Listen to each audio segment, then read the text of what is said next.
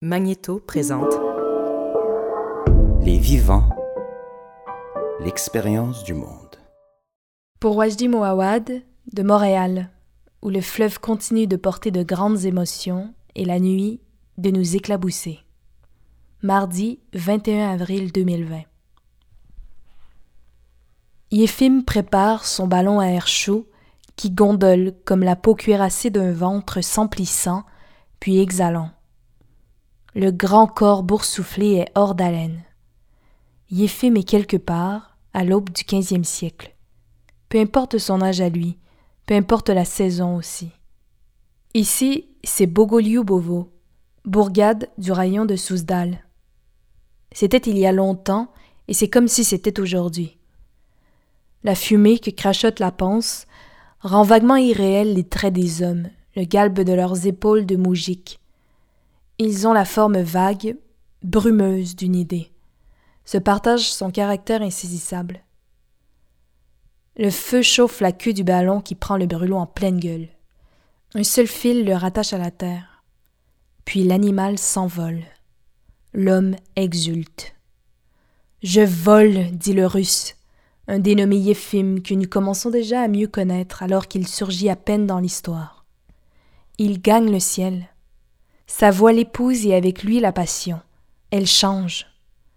Le motif de l'envol n'est pas donné. On ne sait pas ce que cet homme a fait, ce qu'il fuit ou brave, quels sont ses vices et ses vertus, ses désirs et ses détresses, s'il est ange, malfrat ou peintre. On sait qu'il jouit en ce moment même de l'infini du ciel, cette vraie ardoise, toujours prête à pleurer, qu'un fusain blanc margine. On imagine que son besoin passionné de solitude ou un pressant esprit d'aventure l'a emporté. On dit cela sans savoir. Possible aussi que l'occasion de voler se soit simplement présentée, tel Kéros, et maintenant, Yéphim tient les cordes en jute du ballon. Il n'ignore pas qu'il n'a rien d'un pigeon, qu'il va sans bec, sans aile, sans plumage, sans cire. La bête à moitié raisonnable vole tout au plus deux minutes. Cette scène, cette scène emblématique d'un homme hors d'atteinte, qui se fit peut-être un jour cette question de l'immortalité en arguant le ciel, ouvre majestueusement le André Roublev de Tarkovsky. Durant le vol de Yéphim, on entend grincer les cordes du ballon. À peine le respire de l'homme rongé comme un cordon élimé. Ce sont de petites taches bruissant sur un papier parfaitement vierge. C'est tout à fait de l'ordre du muet. Pendant cet instant, mince comme du papier, l'homme grave et léger pense, regarde, pèse et repense le monde qui est sous lui. Il le jauge, lui fait parfois un signe. Choisissons d'être cet homme. Emparons-nous des cordes, humons l'air humide et chaud que le ballon périlleux comme un cœur crache à notre front. Bien sûr, on s'explique mal ce qui nous arrive, et pourtant la peur ne nous tient pas. Comme tout le reste, elle a été suspendue. Pour deux minutes, on est Yéphim, une machine à feu propulsée dans les hauteurs. Icar n'est pas nous. On vole dans le vide, et le vide, ce n'est pas rien. Ça nous retient. Quittons le quinzième siècle pour le nôtre, un pays pour un autre. Sur quoi tombent alors nos yeux d'explorateurs, alors que notre esprit roule comme un œil sur le paysage?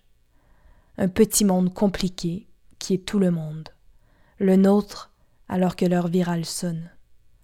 Nous avons maintenant, de là-haut, une vision assez vaste de ce colossal tableau, de collines ocres, de bois nus et étourdis par un vent inquiet, de berges sauvages, de forêts de symboles, de pommiers sans fruits, de fleuves pastels et noirs comme un cheveu de tétis, de matières abstraites et de visages remuants.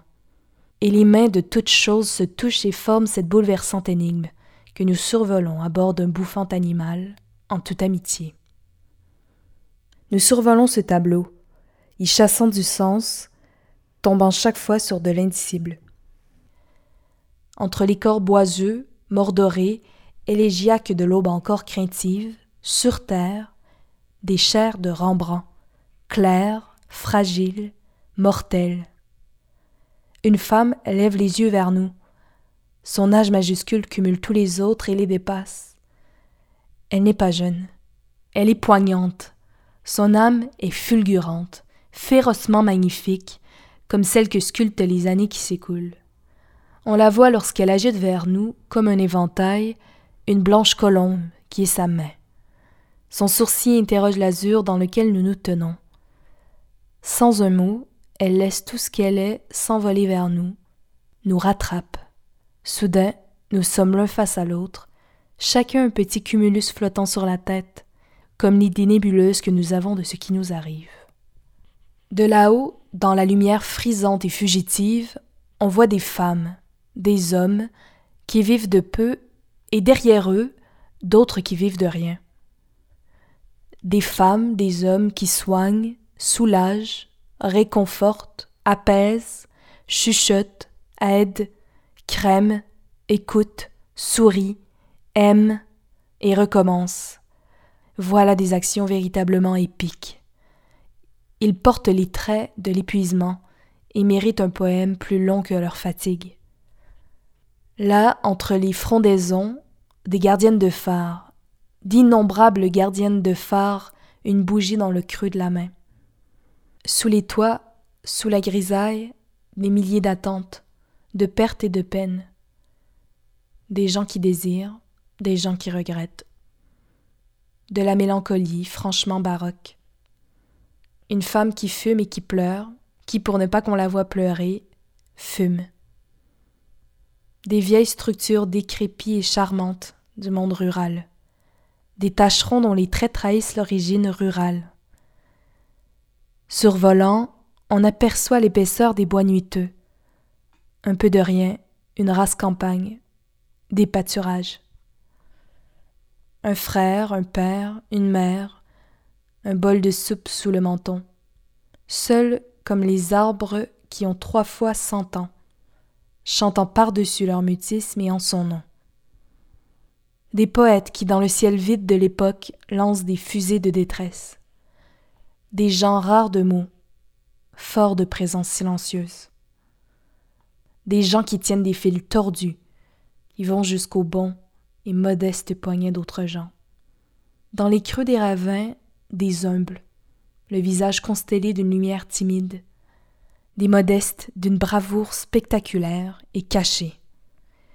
Sur les montagnes qui ne leur appartiennent pas, de sérieusement vilains, qui font la danse prosaïque et macabre de l'argent, et qui sonnent les pauvres illuminés comme lui, des gens évanouis dans le monde, des privilégiés, des distingués, des sans-paroles qui ont toutes les voix, du grouillant, truculent capital, des charlatans désenchantés, maquillés de sacro-sainte vérité, gantés de fer. Ils ont fabriqué leur couronne sans aubépine. Passe inaperçu des gens qui pensent, qui rêvent, qui souffrent. De petites maisons brunes, hérissées du verre fragile des cèdres qui bornent la propriété privée. Des choses opaques, des yeux ouverts comme de petites lunes ruisselantes dans le soir. Des feux, des étincelles, des embrasements, fervents et jouissifs. Des êtres indécis, apeurés, diantrement admirables. Des ombres, des cantatrices noires sur les branches avec leurs éventails, du tabac montant, du rêve pour le captif, des mères robustes comme des dos, des bêtes qui sont ce qu'elles sont, des penchants de fauves. Le ciel nous porte, et voilà le temps qui, comme un chat, effleure notre ballon. Sous nos yeux, des gens qui apparaissent, d'autres qui disparaissent dans la laine du jour, la douleur et le bonheur de vivre, dans les mêmes habits, ordinaires, sans parure. Une expression discrète sur un visage transfiguré. On flotte. On voit l'exaspération miroitant dans plusieurs visages. Des certitudes négatives, des absences de certitude. De doux rires, un rire brutal on croit voir une réalité brutale et étroite comme un rire faux. des pierres grosses comme un cœur d'ancêtres qui n'ont plus que leur voix pour vivre. Une rouge indignation, et aussi rouge qu'elle, l'émoi. Des hommes assoupis dans le ciel des idées, d'autres qui boitent d'avoir bu, boivent d'avoir eu mal, boiteux parce que malheureux, en dévisageant par la fenêtre un arbre ignoré qui leur ressemble. Des rues vides, des ruelles tenues secrètes, des tasses de thé, du tabac, des livres, des bâtons de bois, des marelles. Des gens avec et sans enfants. Toute une grappe d'enfants qui attendent eux aussi, pendus à la fenêtre, de voir arriver le printemps, le vrai. Des enfants qui vont bricoler un printemps s'il ne vient pas. Des confinés. Puis le cœur du ballon fond, comme Yéphim, on peut crier. La terre nous touche froidement, un peu cruelle. On atterrit dans le tableau. On y est. Les arbres retrouvent leur grandeur. L'heure virale persiste. Une cloche sonne dans le quartier. Son timbre se répand comme une traînée de poudre. On se rappelle André Roublev, d'où sortait Yéphim, parmi les dernières scènes du film. Il y était question d'une cloche. Arrêtons-nous sur cette scène. L'affaire est terriblement picturale. Des corps de grâce gémissent, le sol est bourbeux. La cloche vient d'être coulée par un fondeur follement culotté. Il faut l'essayer. Elle pourrait être profane, l'autre instrument d'un ange à trompette, mais ici elle est visiblement sacrée. Et ils sont des centaines venus de partout, à l'encercler, moujiks et boyards. Et ils ont en commun l'espoir moyenâgeux qui est sans doute fait de la même pâte que celui d'aujourd'hui. Le bâton qui est une langue frappe, claque sur la lèvre intérieure, la robe, la pince de la cloche. Tout son corps tremble. Un son s'échappe. Il est parfait. La liesse se répand, le son de la cloche s'abandonne, se disperse et souffle sur chacun. Libéré, il émeut. Revenons peu à peu chez nous, dans notre quartier, sur notre petit balcon donnant sur une ruelle. C'est bien là qu'on se trouve, le soleil seul pour écharpe. Le vent fait siffler et crisser la tôle. On est ému par la cloche qui tremble de tout son corps et nous douche, vient s'évanouir à nos côtés, fleurit nos oreilles avant de gagner nos cœurs, avant de perdre en ampleur, puis de dévaler à nouveau, comme une petite fille. On l'entend accourir, pénétrer les profondeurs, embrasser, chatouiller, imprégner, pleuvoir sur chacun en même temps. On peut en trouver le son fêlé, pâle, brisé comme une voix. Nous avons, nous, un certain plaisir à l'entendre. Le son court sur la terre, la cloche perlée et gracieuse tangue avec appétit et s'excite un peu trop, hâte ses gammes pour rire. Imaginons alors qu'elle s'effondre lourdement, comme cela est déjà arrivé, comme un paquet de petites fortunes en chute. Monte un son grumeleux de poussière qui vient d'être mordu, et un fatras d'hirondelles à courant. L'épouvante est de courte durée. On se souvient que le réel est ainsi fait qu'il est fragile, ne tient qu'à un fil. Tout le monde est maintenant rassemblé autour du gros caillou, et intrigué, le contemple. Il est plus grand qu'il ne semblait l'être lorsqu'on ne le regardait pas, qu'il n'était qu'une treille lyrique s'égrénant d'un grand geste dans l'air et retombant fragile comme une cendre. La cloche gît sur le sol.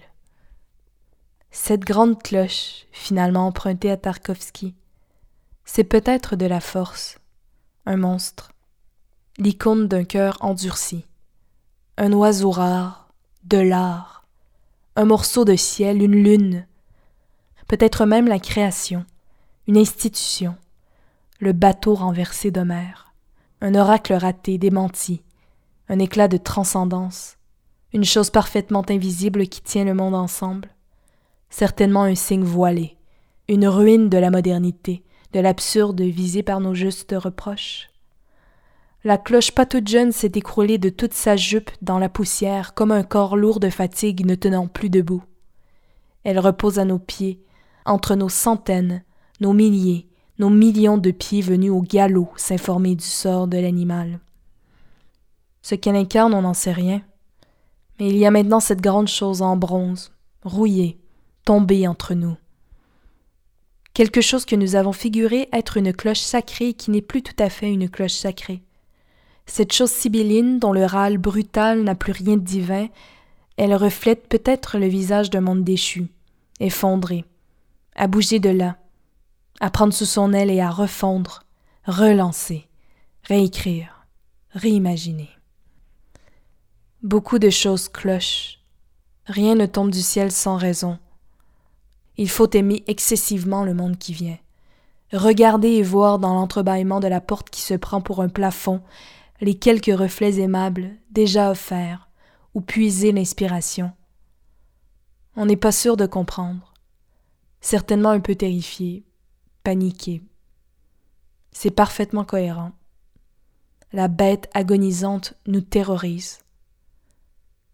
Alors sourire pour s'en dégager, mettre notre second pied sur le seuil, le premier y est déjà, et défoncer admirablement la fausse porte, serait une œuvre de circonstance, aussi magistrale que la fonte d'une cloche, la refonte d'un monde.